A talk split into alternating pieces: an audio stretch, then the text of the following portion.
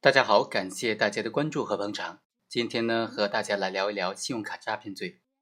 我们知道，刑法第一百九十六条规定了信用卡诈骗罪，它的前提条件之一呢，犯罪的非常重要的标准、非常重要的门槛呢，就是经过发卡银行的催收之后仍然不归还，这是构成信用卡诈骗罪非常重要的条件了。今天就和大家来分析一下，什么是经发卡银行催收仍然拒不退还，怎么理解这个条件呢？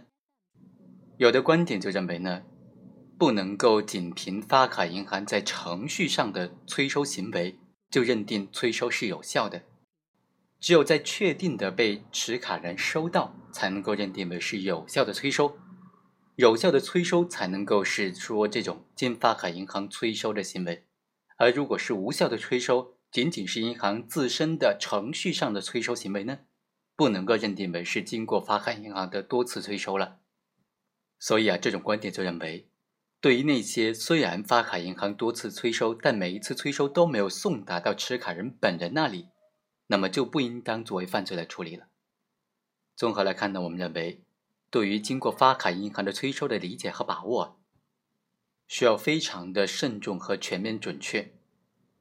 随着银行业务的完善，通常情况之下，发卡银行会采取多种形式进行催收，但是这是银行内部的工作规范的要求，不能够直接将它转化为刑法意义上的规范的要求了。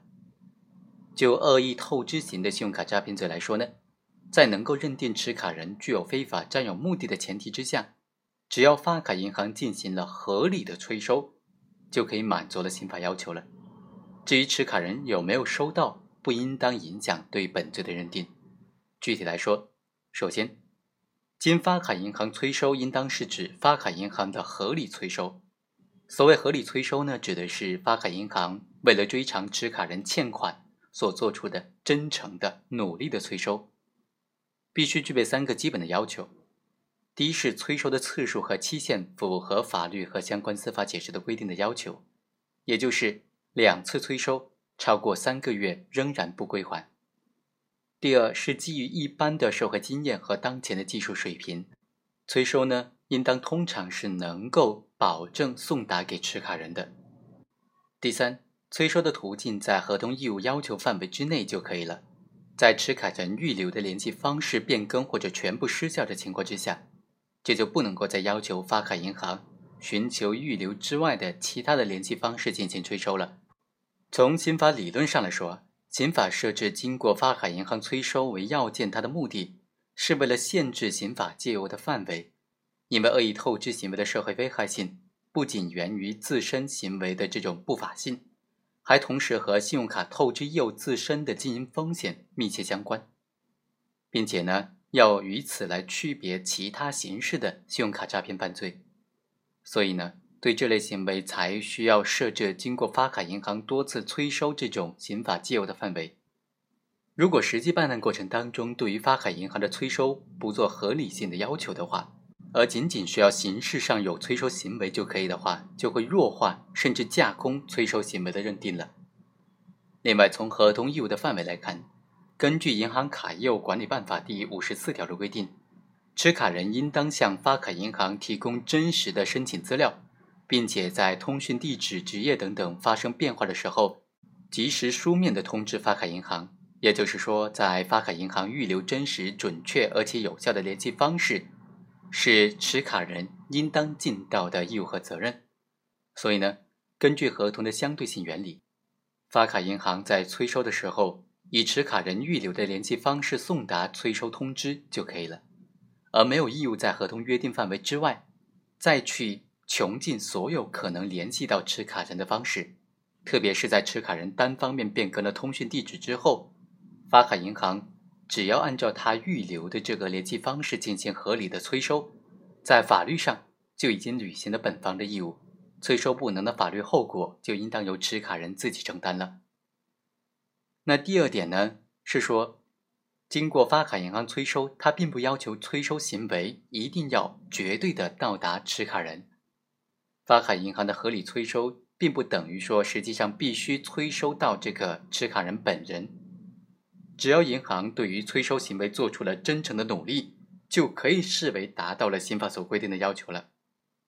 因为啊，在法律适用的过程当中呢，在已经明确的催收应当是合理催收的前提条件之下，刑法就不能够再苛求发卡银行必须有催收到的这种实质的效果，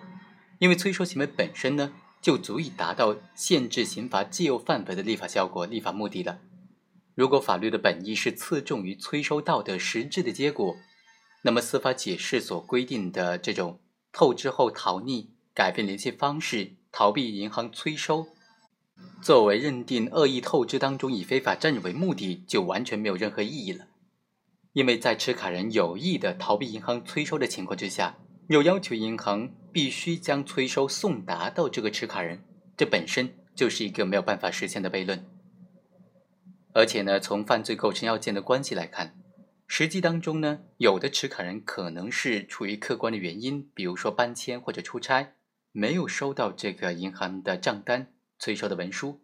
或者因为临时的资金周转的困难等等，导致虽然有发卡银行催收，但是没有能够及时的还款。